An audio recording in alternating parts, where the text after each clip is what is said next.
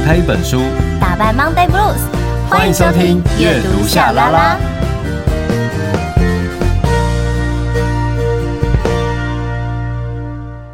欢迎收听阅读夏拉拉，我是夏雨桐，我是陈夏明。我们有 IG 粉专跟 YouTube 频道，记得搜寻阅读夏拉拉，追踪订阅，设定抢先看。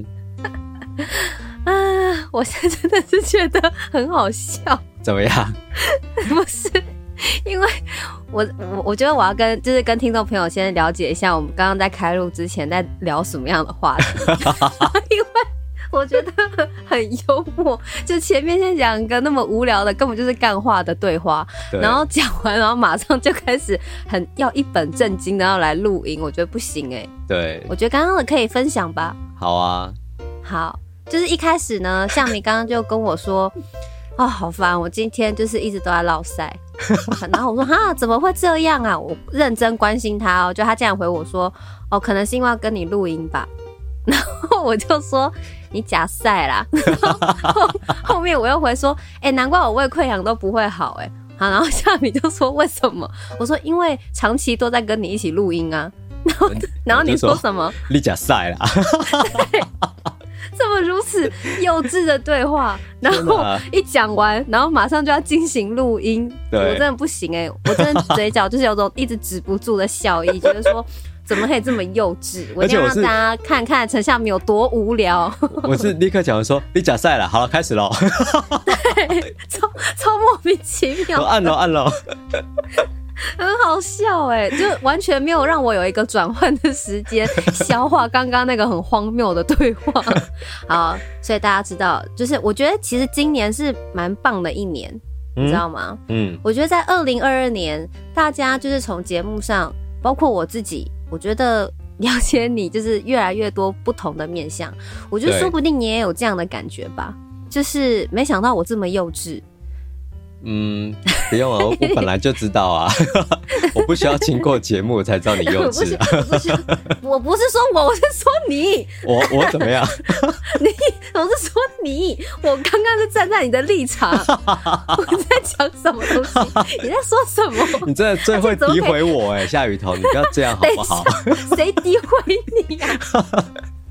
而且我刚明明讲的那么清楚，你是在装傻，还是你刚真的没有听懂我在讲什么？没有，我只是觉得好受伤哦。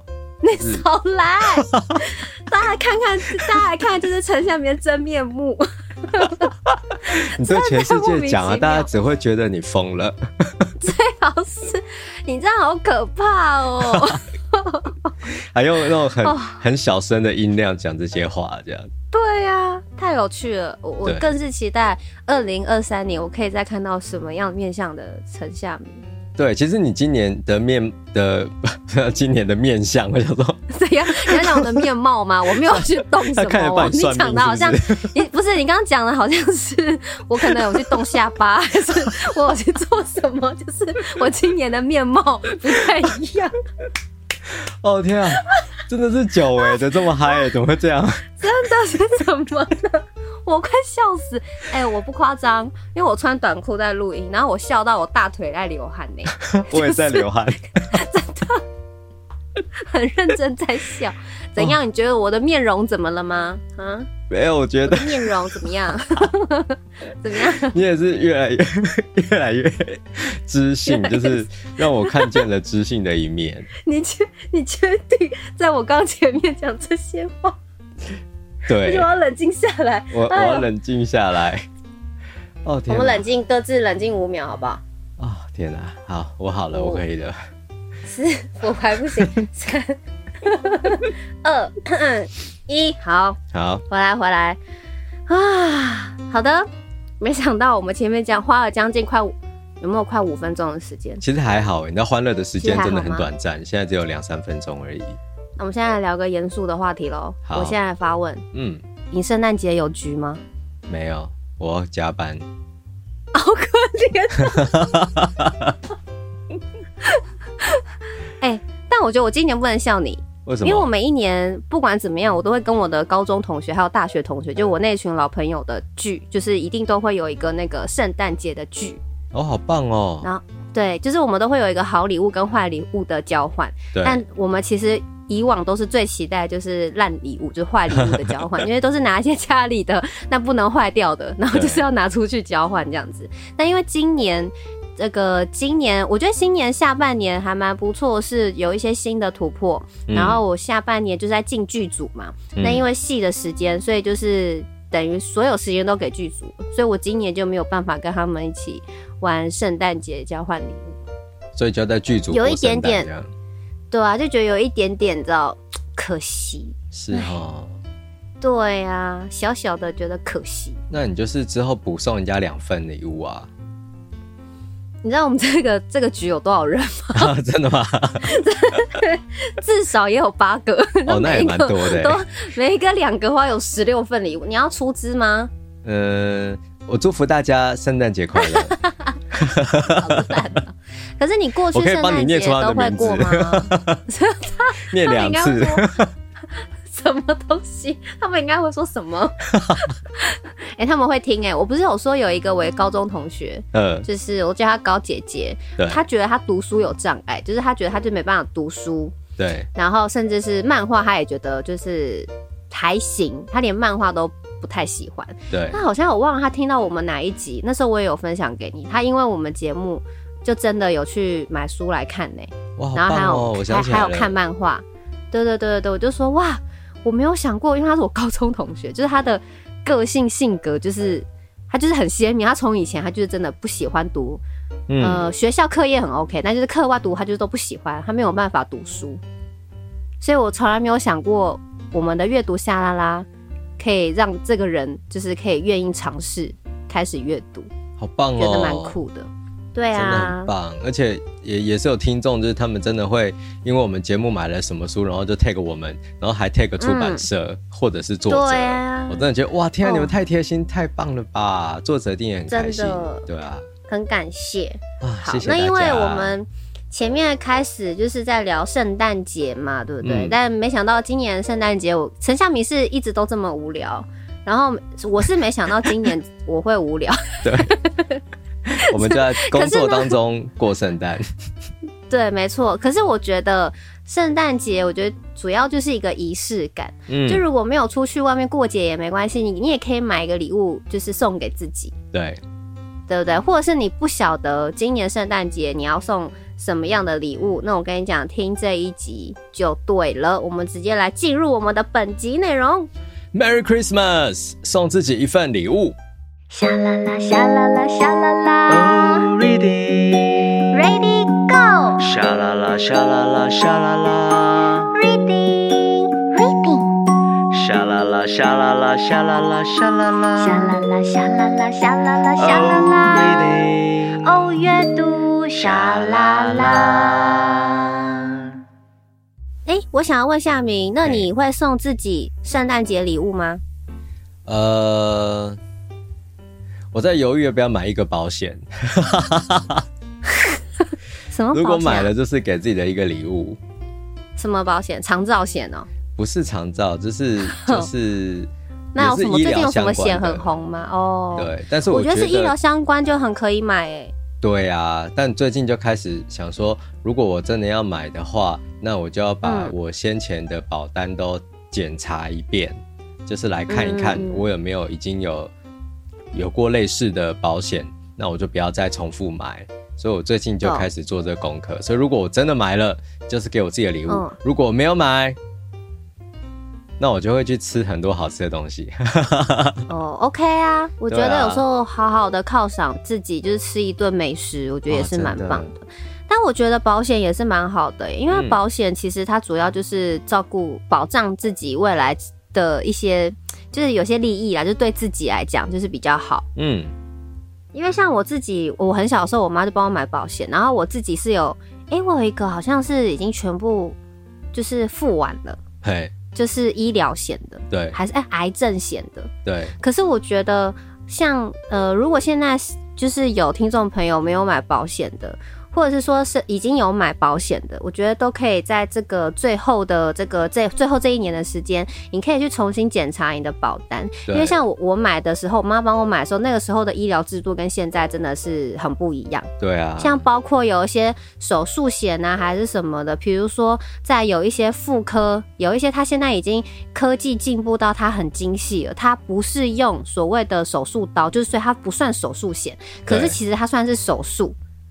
对，那那像这一类的应该，对啊，就是有很多像是什么腹腔镜，或者有一些是用什么震波震什么胆结石还是什么的，嗯，对，就是有一些它可能不包括在手术险里面，可是某一些的什么险它可能是有的，所以我觉得就是保单如何保得很全面，你就是适时的偶尔就是要去了解一下。你现在的保单，如果你买了很久了，是你家人小时候帮你买的。那你就可以先理解一下，然后你还缺什么，然后你可以给自己一个保障，未来的一个保障，然后你就可以送自己一份这样子的医疗的圣诞节礼物，我觉得也蛮好的。真的，我觉得女生一定要保手术险啦。如果你要生小孩的话，对，因为生小孩也是手术险啊。哦，对，大家不知道吗？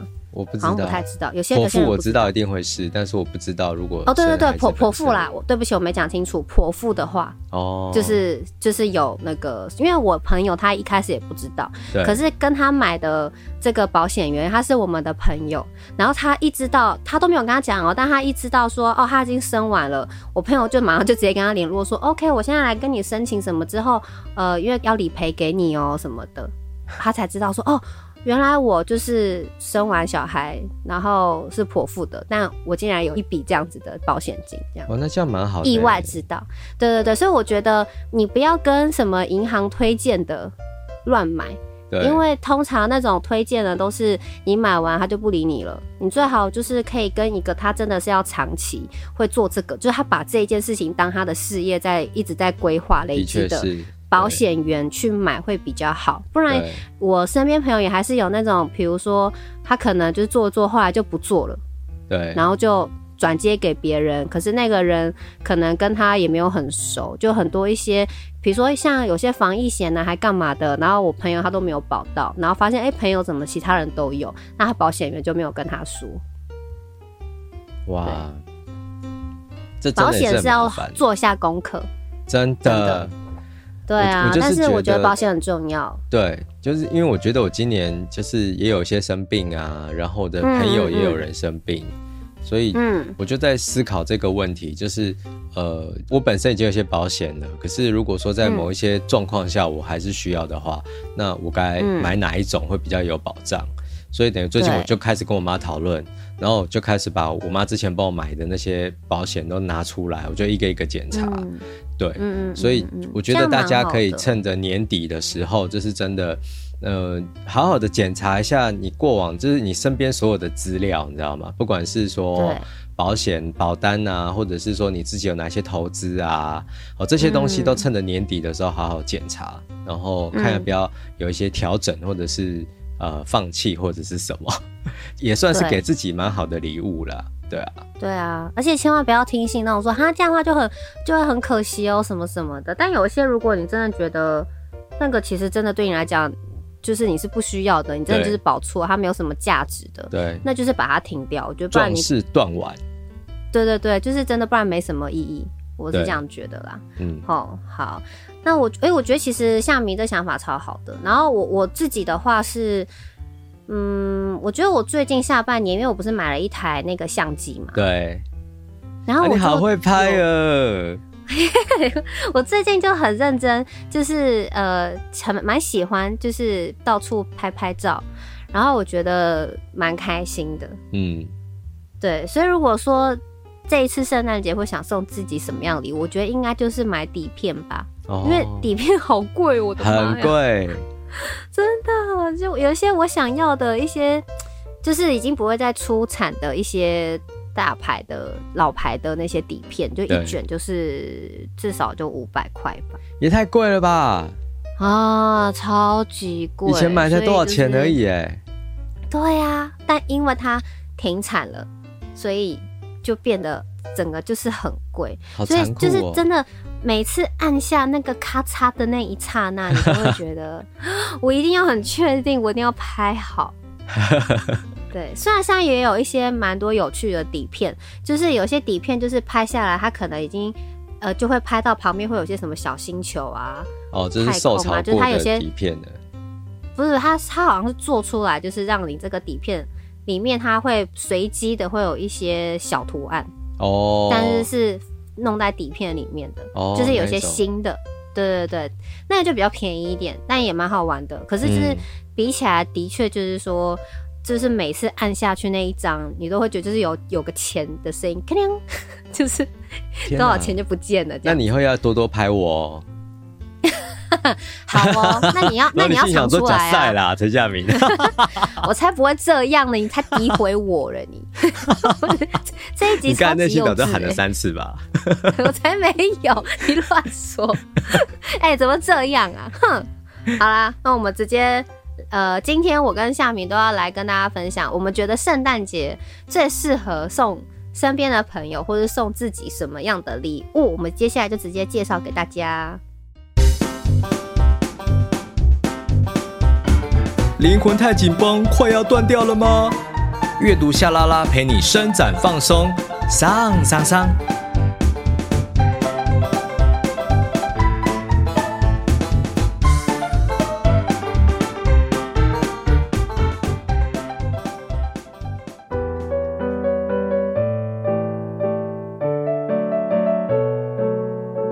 我们行过千山万水，或坐巴士，或乘船，只是拍摄世界。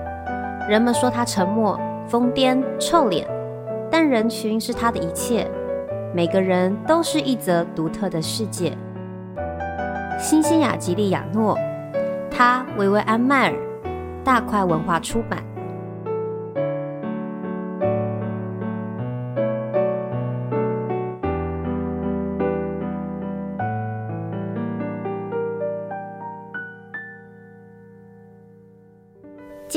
我想要跟大家分享的，就是推荐的这一份圣诞礼物呢，我觉得超棒的。自己说，我觉得应该会喜欢。我觉得不论是送自己，或者是送身边的朋友，我觉得应该都还不错。呃，而且我觉得它是一个组合，对，好。然后主要的搭配就是，哎，你要先买一本书，然后这本书呢，它是一本绘本，叫做《他维维安迈尔》。然后它是大块文化出版的一个这个绘本，他找了一位意大利的一位这个画家，嗯，然后呢，因为维维安迈尔他其实是一位那个就是摄影师嘛，嗯，大家都讲说他是二十世纪传奇街拍摄影师，主要是在过去其实都没有人认识维维安迈尔到底是谁，但是在二零零七年的时候，在芝加哥就是有一位就是名字他叫做呃约翰马鲁夫。然后他是一位历史爱好者，他就在一次的拍卖会上面呢，一时兴起，就以四百块美元买下了一盒底片。然后在整理照片的时候，就发现说：“天哪，他买到了一盒宝藏！因为这一批是拍摄于二十世纪五六零年代，然后充满魅力，而且构图非常简洁的芝加哥街景的照片。所以这个。”芝加哥的这一位呃约翰马鲁夫呢，他就开始回头去找，到底这位摄影师是谁？对，最后找找找就发现就是这一位维维安迈尔。然后后来呢，其实他们在二零二零年的时候，嗯，有在台湾开过一个维维安迈尔的展览，这个摄影展，好美哦。然后对，然后这一本的这个绘本呢，我觉得它是以一个。很可爱的方式哦，它是以一个维维安迈尔的一个相机的视角，然后再写他的故事，然后因为配上了这一位意大利的画家，那就是整个就用图画的方式，然后把他的一些摄影作品，他把它画出来，嗯，就真的很美，我觉得很厉害。这一位画家也是作者，他叫做新西亚吉利亚诺，嗯。然后他在意大利呢，是一位就是呃蛮有名的，因为他是有得过奖的一位插画家。对对，所以我就觉得可以送这一本，一来是我觉得它阅读起来非常好阅读，然后图画很漂亮，你又可以从中呃认识这一位维维安迈尔之外，我觉得我刚说是一个组合，对不对？嗯，你都送了这一本了，然后你就可以再买一台傻瓜相机，就是那种只能就是拍完就不能再用的那一种。哦，那很棒哎。对啊，我觉得好像几百块就有了吧。我觉得这个真的可以，你真的是很会送礼物，买一组，是不是很不错？你这一本书大概是四百五，然后你买一个那个傻瓜相机，就是一次性的，整组加起来这样不到一千块。哇！然后我就会觉得，你看你送给人家，人家也会觉得哇，我因为就是你的圣诞礼物，我认识了维维安迈尔。或者是说他可能本来就知道他，但这个绘本跟游泳他摄影作品的那种感觉又很不一样嘛，因为他其实里面的绘图真的非常的精美，很漂亮。嗯，然后再来就是他又可以拿这个傻瓜相机去记录一下他的生活，因为我最近开始对于摄影就是。我觉得我不是很会使用，就我也不懂那种什么呃光圈呐、啊，应该怎么样啊，还是什么，就基本上我是一个没有技巧的人。嗯、可是我觉得像维维安迈尔，他其实就是在呃很多人就是去呃等于是调查他的身家嘛，对，因为大家都觉得这个人太神秘了，就是发现他的时候，这个人他已经离开了嘛，就已经过世了，对，所以。对他是充满好奇的，然后知道就是说他好像是摄影是自学的，哦、而且他其实经济不是这么的，就是经济有点拮据。对，那他可能有赚到了钱，因为他平时都是在做保姆的工作，他赚到了钱，他可能就去买底片，然后到处走走拍拍这样子。那就是大家就会觉得说，从他的摄影作品里面，你可以看到那个很真实、那种纯真、很纯粹的那种感觉。嗯，对。然后加上，其实现代有很多人啊，就是因为维维安迈尔后来就是太红了嘛，就现在太红了。对。然后大家就开始看他过去的作品，然后就说：“哎，其实他的有一些。”这个摄影作品啊，很像那个七零年代有一段时间就是非常流行的那种哥特式风格，哦，反正就是一种拍照的风格啦。对。然后呃，也觉得说他其实也很像一些当时在那个七零年代可能很厉害的男性的摄影家，但其实维维安迈尔才是真正的艺术先驱，因为他比这些摄影家早十多年前他就拍摄这样的彩色的作品。哇，好厉害耶！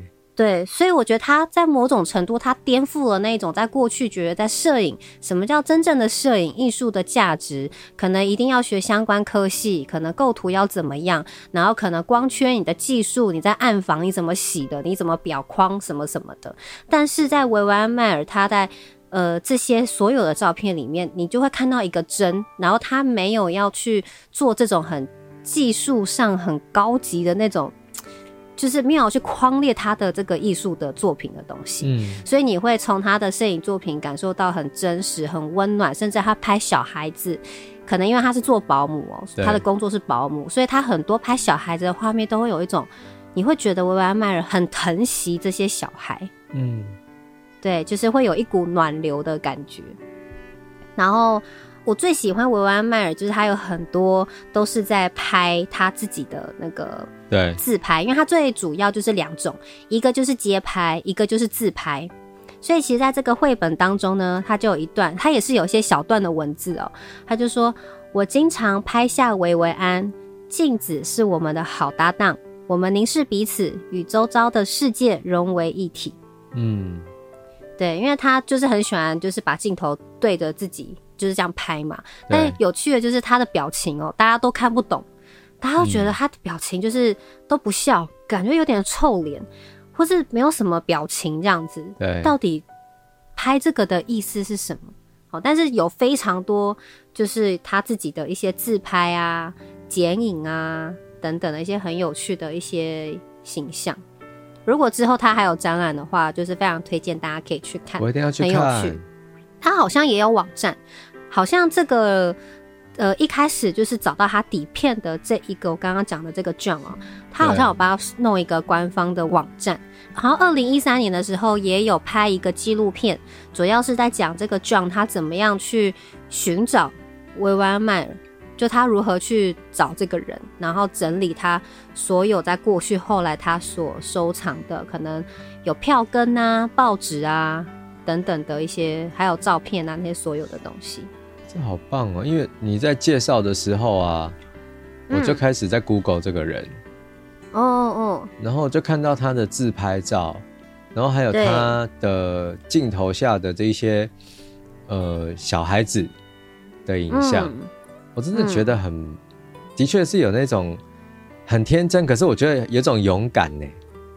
对啊，就是那个有种勇气的感觉，说不出来，我觉得好棒哦。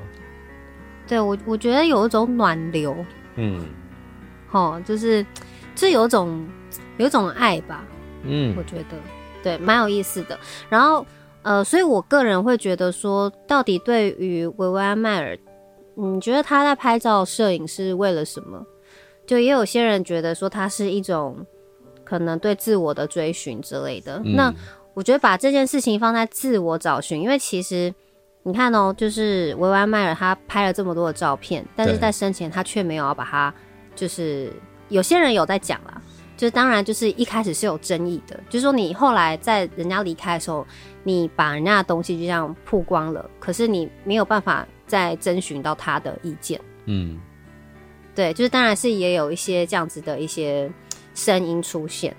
然后，但也有些人是在讲说，在他还在世的时候，其实他原本好像有跟，呃，不知道是跟呃什么样的工作室有联系过，好像如果说手头上是有钱的，有一点资金，他是想要做成明信片，然后拿出去卖的，嗯，所以或许他其实也是有意有想要发表的，但就是这个都也都没办法确定了。对啊，人都过去了。对，不过我觉得就是他的那个心态，就是说他拍摄这件事情，他绝对是为自己，然后为自己开心。对，然后他在从中找到一种他认为拍摄摄影带给他的力量。嗯，所以我觉得这一份礼物，你把它当做圣诞节礼物，不论是送自己，或是送身边的朋友，都是在鼓励他们，希望他们可以从现在就是要准备迈向新的一年了，然后你可以更去。贴近自己，然后去追寻自我，嗯，然后千万不要去害怕，就是勇敢的去做就对了。对，我觉得是一种蛮祝福的礼物啦，就觉得这样的组合很棒哎哎，我觉得我们应该要卖个阅读夏拉拉的那个傻瓜相机，感觉是可以哈，是不是？感觉是可以哎，哦，感觉可以哎。天哪！如果真的做了，我接下来明年都会一直加班呢。嗯，这其实好像是一个蛮实际的问题哦。对，但我觉得其实这个感受很好，因为你讲到说这个画，呃，绘本它也是用就是这台照相机当做说话的人，对不对？当做叙事者嘛。嗯嗯、对。对啊，所以整个感受起来应该会很特别。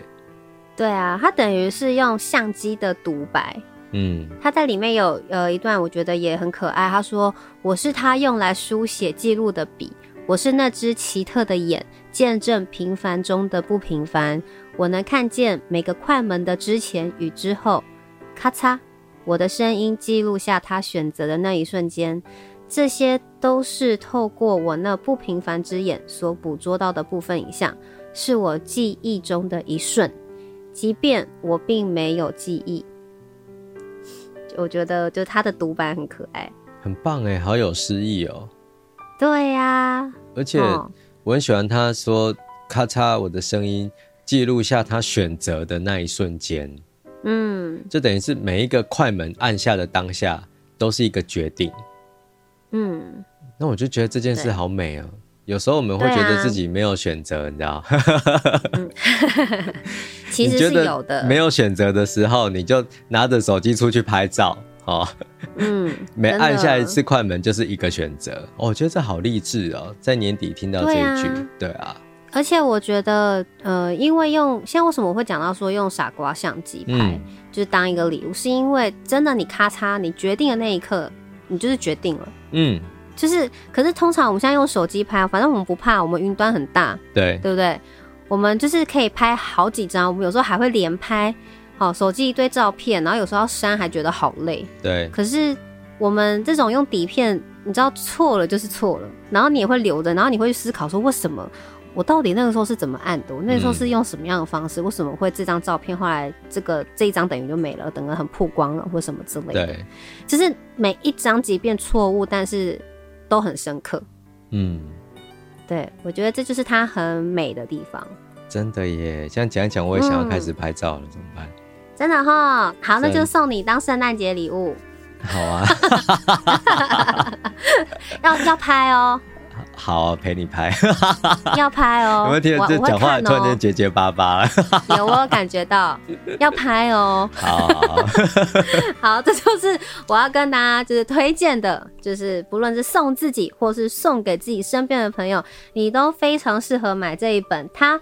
维维安迈尔，然后再加一组傻瓜相机哦。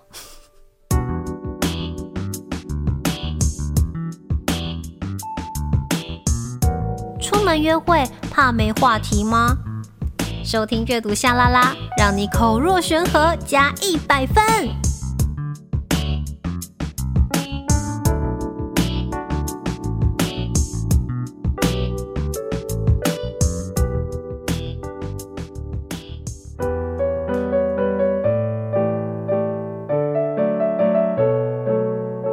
清代城池、热兰遮城市镇，这些都是证明台湾人存在过的历史场域。倘若没有保留一些不同时期的建筑或构造物，我究竟要如何证明先人曾经在台湾胼手胝足建立自己的家园？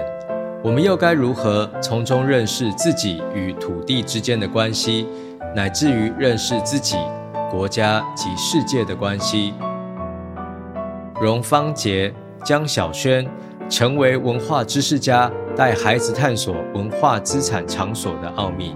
方寸文创出版。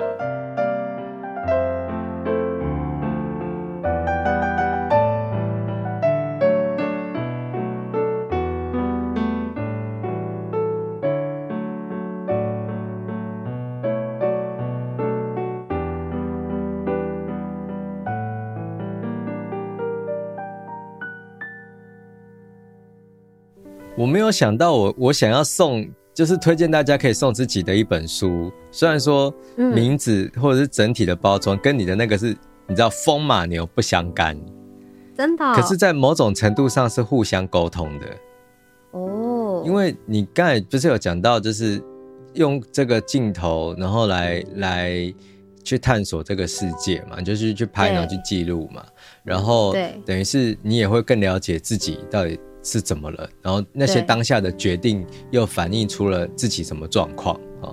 那这本书啊，就是我想推荐给大家的，叫做《成为文化知识家：带孩子探索文化资产场所的奥秘》括号随书附现地教学课程学习包。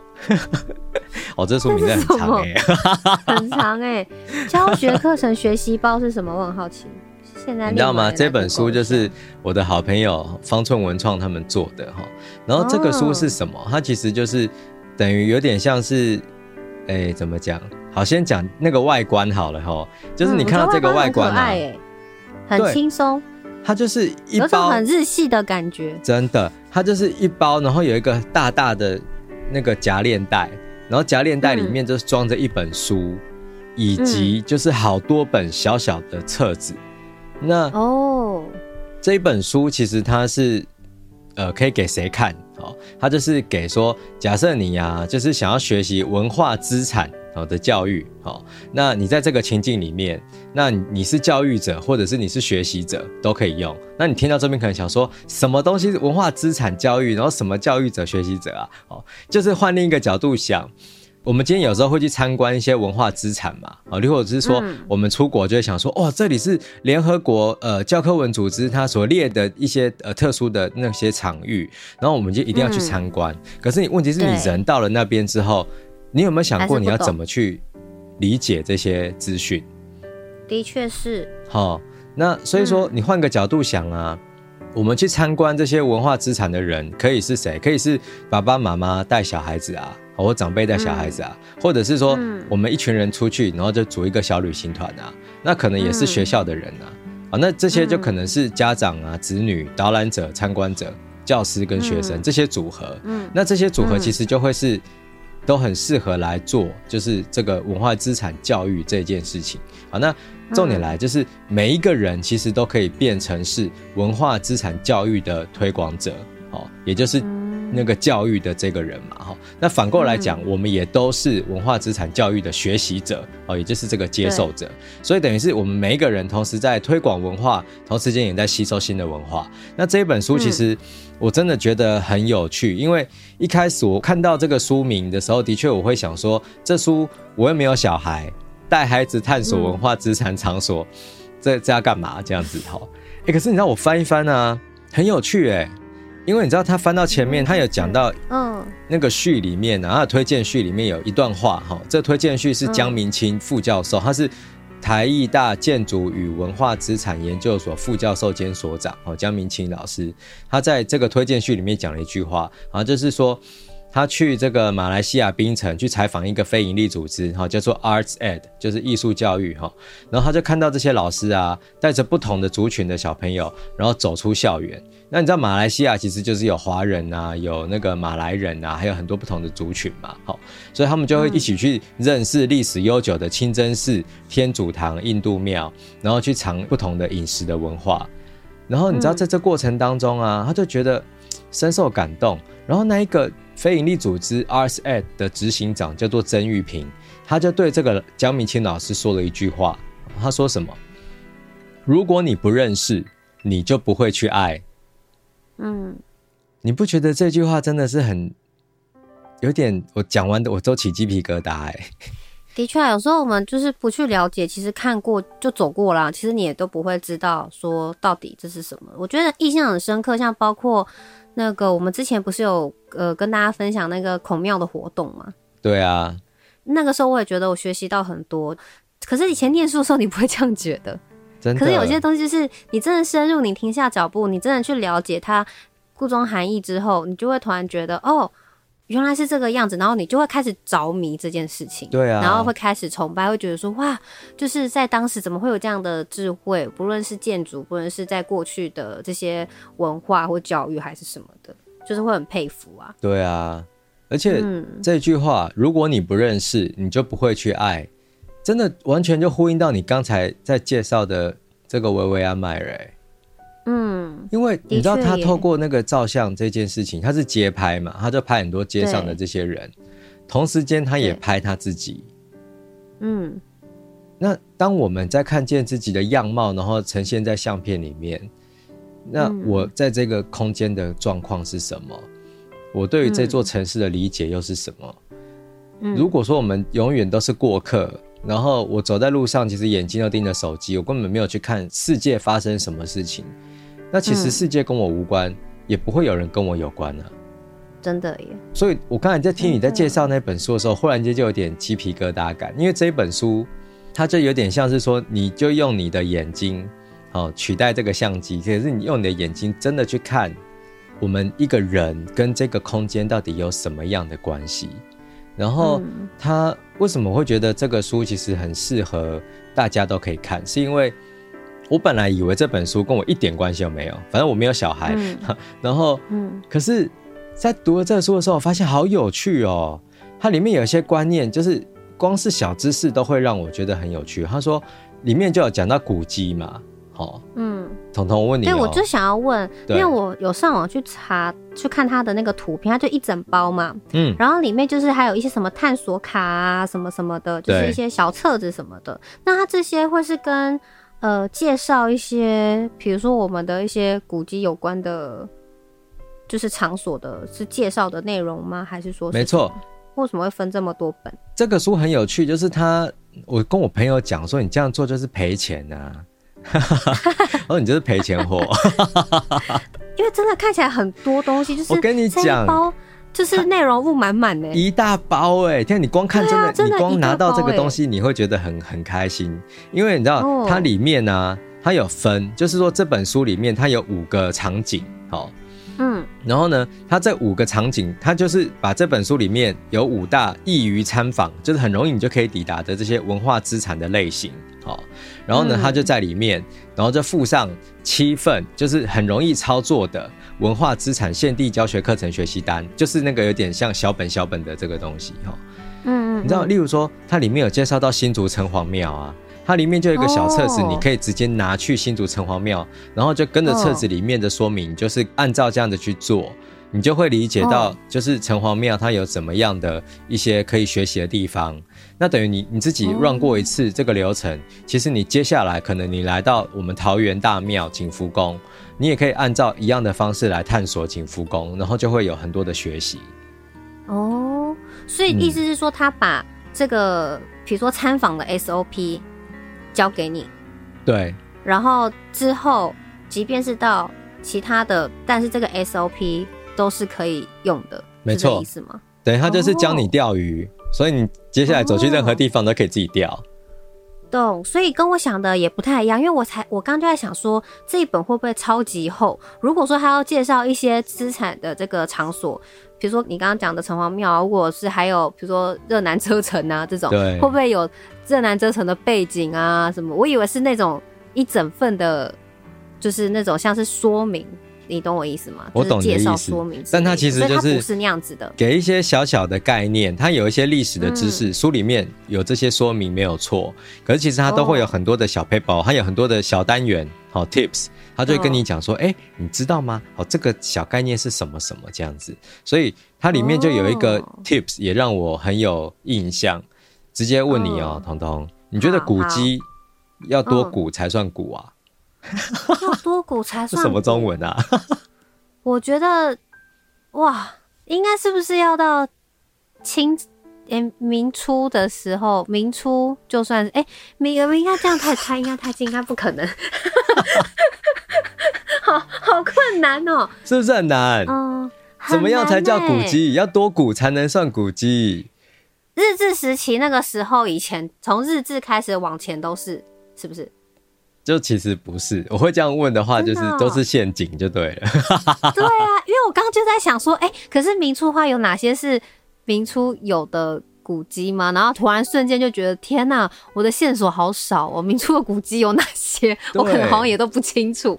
对，而且就是我们生活当中，有时候你会看到有一些人，他会说：“哎、欸，某某建筑物快要被都更了，大家去守护它，因为它是历史悠久的什么什么建筑物，这样对不对？”对，还有那个野柳啊，野柳是不是也算？野柳什么？野柳，哎、欸，它叫什么？野柳头、喔？女王？女王头？对，野柳头。野柳头是什么？女王头，女王头。我的妈！天啊，野柳头怎么天啊？笑到拍手哎！我天哪，我被自自己被自己逗乐了，是怎么样？太夸张！对啊，我说女王头算吗？女王头这种？对，但他他那些当然是会，但是。呃，我在这边直接说明一下，就是古迹的定义哦。只是我们常常会被古迹的这个“古”字，然后所误导哈。因为他说，书里面这样讲哈，这是那个小 paper 的单元。他说，古迹的“古”这个字隐含着年代久远的价值判断，但当今国际间对于文化资产保存的观念，已经不会把年代久远当做是必要的条件哦。哦。他说，当年澳洲雪梨歌剧歌歌剧院歌剧院歌剧院被列入歌剧院怎么联合国教科文组织的世界遗产名录的时候，他才落成多少年？才三十四年呢？对啊，他算很近哎。那像一零一算吗？可能有机会哦。哈，一零一还没有盖超过三十四年呢。他说 入选的理由不是因为年纪辈分。好，而是因为它的建筑设计还有营建工程的技术是突破当年的世界水准，这才是它重要的价值所在，也是文化资产教育最需要关注的部分。哦，又或者是说，像台北市阳明山的中山楼，哦，它当年被指定为市台北市哈市定古迹的时候，它只有三十三年的历史。可是呢，嗯、因为中山楼的建筑设计，它具有中国宫殿式样，好在台湾广泛流行的代表性，意思就是说，有一阵子在台湾是很流行这种中国宫殿式的建筑，那又因为它是在那边，嗯、所以它有一个代表性在哈，而且是什么？嗯、它是当年国民大会代表开会的地方，兼具了政治集会的时代意涵。哦、所以从台湾政治发展史的角度来看待这个建筑物，我们就会理解它被保存下来的原因。对、嗯，因为它就是有个代表性。嗯。而且等于是说，它也有它政治的意义在哦。那我就会觉得，哦，原来是这样。所以，我们有时候在判断说一个东西，呃，值不值得被参访或者什么，可能会下意识的说，哦，这个东西很久了。可是书里面就有讲到说，你问一个阿嬷说，这个三合院就是多久了？他可能就说一百年了。可是这个一百年是一个生活的状态，但是它其实可能不会变成古迹。不会变成真正被收录在就是呃世界遗产名录啊，或者是说被判定为市定古迹这样子。我觉得以前真的到你说就是这个之前，嗯，都会觉得有这个“古”这个字，就是都会觉得它代表就是一定要很久远。对，所以有时候真的去一些，比如说长辈啊，有一些他们的那种老房，就是那个三合院啊什么的，然后我都会说这个应该是古迹吧。对，但其实。但其实不是这样说，就真的会有一种观念，好像就是说一定要时间够久，它就会是古迹。然后可能还会觉得说，你们怎么没有去报？这应该跟政府讲，这个就是古迹。那时候真的真的完全没有概念呢。但其实它原来包含的东西，它其实是蛮多的。对，所以我们有时候其实常常会被“古”这个字给骗了。那真的，所以我在读这个书的时候，就会觉得，一方面是。你知道刻板印象被打破，有对他可能会有个刻板印象，但被打破过程，哎、欸，还蛮好玩的。然后我就会开始在想，啊、哦，对我以前也是这样觉得。然后我就去想，哎、欸，那我们桃园那个什么什么地方，它算是就是一个好的文化资产的场所吗？这样子，嗯，那里面呢，刚好它有一张，因为它里面有五个教室嘛，那就等于这个教室就是。呃，适合大家去参访的这种文化的资产的空间，哈。那其中的一个教室叫做宗教信仰场所，嗯，然后他就讲到说，宗教信仰是许多人在心灵寄托上非常重要的支柱嘛，哈。所以那当然，他这样的场所就会有很丰富的文化意义。那建筑的实体空间也最能够凸显宗教的神圣性。好，例如说，可能欧洲有那种哥德式的教堂啊，好、嗯，那种很高耸的那种空间感啊，或者是我们台湾的庙会很多那种香烟，就是会烟会这样飘飘飘嘛，啊，就是好像你会觉得有那种神灵存在嘛，哈，所以等于它在里面呢、啊，呃，例如说它也会有很多的石雕啊、木雕啊、金工啊、彩绘，所以这些空间它可以变成是艺术的连接点。你在进入这个空间再去看的时候，你就会发现，哦，原来就是。宗教信仰的场所是我们在时代演进过程当中，生活跟信仰互动发展的成果。那如果说我们从社会科学的角度来看，它也一样会反映出地方社群的变动过程。所以它在这个空间里面，它就用这个新竹的城隍庙来当做一个范例。那我在看的过程，其实我一直想到的是我们桃园大庙，哎。嗯，因为我一直自诩为就是桃园大庙代言人，对对，没错，压力好大哦！天哪，不能做坏事，就是。所以你看了这个，你有觉得你都自诩是大庙的代言人？那你看了之后，你有发现说原来跟自己想的有差别吗？因为我的意思说，对你来讲，它已经是这么熟悉的地方了。对，就是对我来讲，我觉得都已经很熟悉了。可是我还是在里面有发现一些好玩的事情，哎，就是说。嗯它里面等于是我的观察，就是我可能会去看那些呃壁画啊，或者是什么。可是我发现，其实我很少在看雕像本身。嗯，但是雕像本身其实又有各种不同的意义，哦、因为对啊，你知道台湾呃道教是多神信仰嘛，然后多神信仰就是你走进去，其实那个有主神，但是旁边有很多不同的小，不是不要说小神仙，就是有不同的神明，就是不同的神明，对。对，可是他们其实我都不太熟悉。然后他在里面就会介绍到一些，就是有一些神明啊，或者是什么，那我就会哦，原来那这样，我下次进去这个空间，进去桃园大庙的时候，我要多多看那些神像，我要去看那些神明这样子。嗯，然后我就觉得这个感受就不一样，因为我可能以为我对于桃园大庙这个空间，它的确也是一个文化的呃空间的嘛，哈，我都觉得我很熟悉了。不料，嗯，经过这个书的提点，我要发现更多我可以观察的地方，所以我，我我觉得对我自己来说是很棒的收获。嗯、那为什么我觉得圣诞节可以送自己这本书？就是因为年底的时候，大家不是都是要稍微思考一下今年自己做了什么，然后有没有对自己有一些了解。然后，对我可能是到了这个年纪啊，我我突然间会觉得说，我们常常在考虑我我我，可是我这个人其实如果没有空间的搭配，其实好像没有什么意义耶。嗯，就是人跟空间是很重要的，所以就像是你刚才谈到的维维安那个摄影师，他一直在芝加哥街头一直拍照，但为什么他要做这件事？可是当他拍的这些照片，嗯、这些照片就完全呈现出芝加哥那个时候的样貌，那个很迷人呢。嗯、那你就透过这些照片，你你就可以去想象。然后你刚才你你的那一本书里面是讲，它是用相机的叙事角度来看嘛？嗯、他就等于是这个相机到底背后到底这个人按下快门的人他看见了什么？那我们透过这张照片看到了什么？那回过来。嗯当我们有机会在一个城市漫游、游走的时候，我们要怎么样去知道有哪一些地方好很值得观察，然后又有一些地方有很多的学习。那因为这些地方，我们就会理解到，嗯、哦，原来我们在台湾有很多很多不同的文化存在过。那作者在这个他的那个前言里面讲到一句话，他就一个疑问，就是说，你看哦，台湾其实有清代的城。盖在这里过嘛，嗯、对不对？嗯，然后他其实也有热兰遮，嗯、就是荷兰人也有盖过这些城市啊。但嗯，我们在台湾为什么很少看到这些地方？为什么？嗯、他就说：“哦，有一天我发现，在华人世界里面朗朗上口的生活谚语，就是喜新厌旧跟除旧布新，好像回答了什么。”嗯，我想对耶，难怪，因为大家都在拆旧的东西啊。嗯，然后我在想到说，我阿嬷他们那个时候，也就是很想要赶快把那些旧的房子拆掉，然后盖新的楼啊。嗯，因为我其实觉得，我大概懂为什么你会觉得很有很跟刚刚我介绍的书就是有一个关联。我觉得它就是某一种在寻找自我嘛。嗯、那我觉得透过这本书，你可以知道我。走到现在的生活，看到现在这样的城市的面貌，但是在过去是什么样子？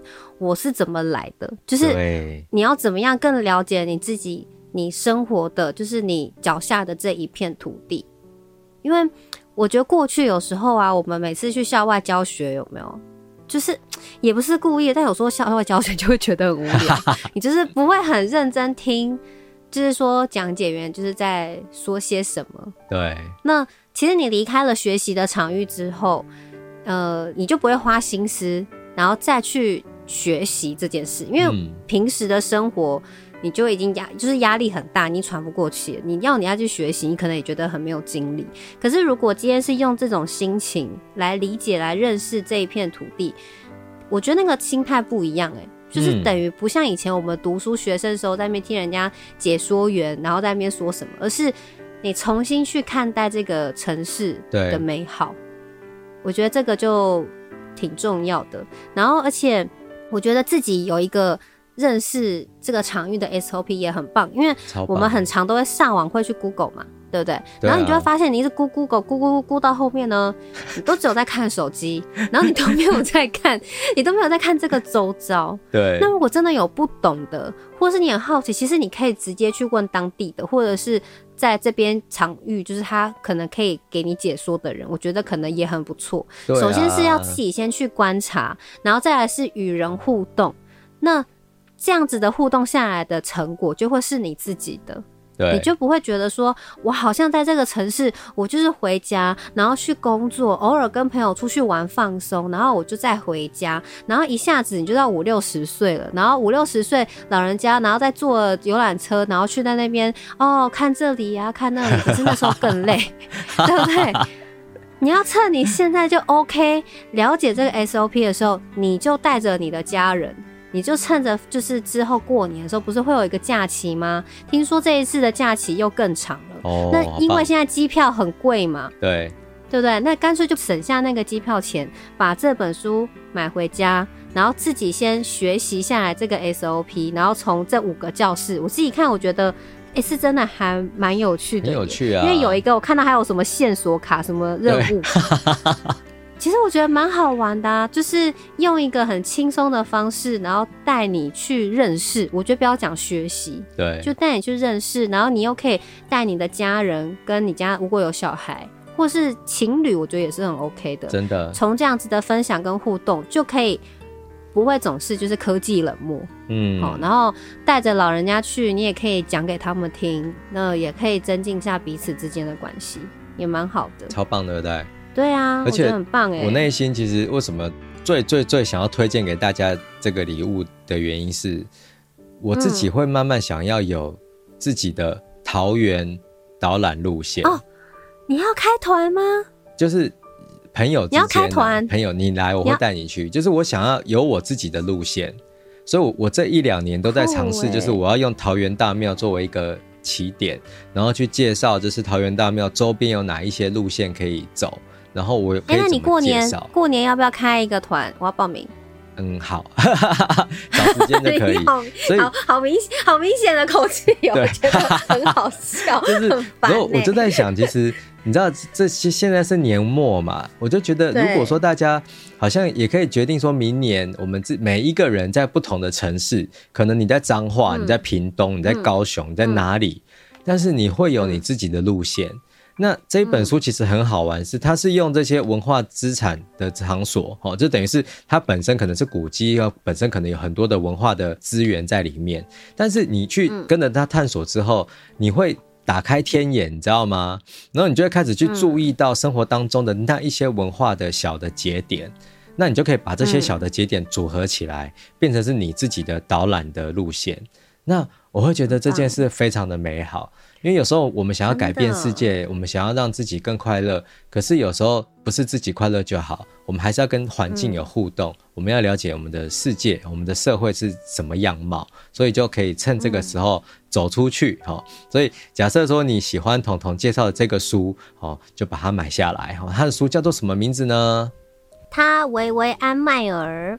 嗯，然后你也可以搭配就是一个相机嘛。对，同时间你也可以再把这一本，就是成为文化知识家，带孩子探索文化资产场所的奥秘，随书附限定教学课程学习包，这书名也够长的。对，但是因为刚刚不是讲说会搭配相机吗？对啊，你就可以拿这个相机，然后跟着这一本书，然后可以到处去拍照了。对。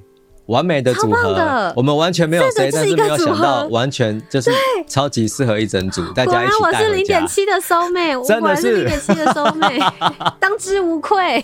所以我听你在介绍的时候，我真的有点，哎呦，就是有点感动哎，是不是？我是你肚子里的肥虫。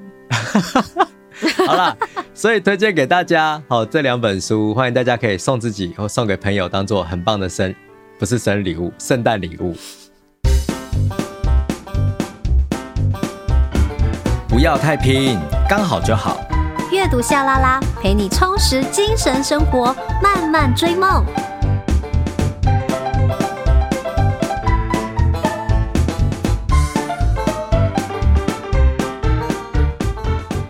你现在收听的是阅读夏拉拉，每周一早上八点定时更新，我们陪你一起阅读，打败 Monday Blues。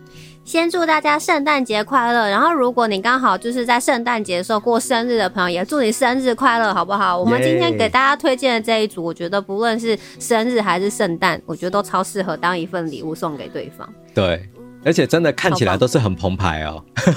对呀、啊，你那个大家一定要去搜寻一下。我跟你讲，是夏明分享我我那朋友真的是赔钱货，可是我，我真的傻眼呢，好大一包哎。我从我要跟大家分享一件事，就是你知道我身边很多出版朋友，可是很多朋友会像我一样，有时候会抱怨，可是他不是，嗯、就是我的好朋友方寸文创的总编叫严少鹏，嗯、这位严大少先生啊，他就是说我做出就是要快乐的做。我不会抱怨的，然后他真的就是快乐的在做这件事，所以我也从他身上学到很多，趁机跟大家分享。嗯嗯，好哦，哎，这个人真的感觉很不错，是一个很很正面、很正向的一个人。对啊，挺好的。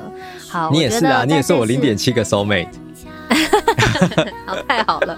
我觉得这一集的圣诞节礼物，我觉得也蛮不错，就是有一种给让自己有个新气象。对，然后可以借由着今天夏米分享的书，然后重新去看待自己现在所处的这一片的土地。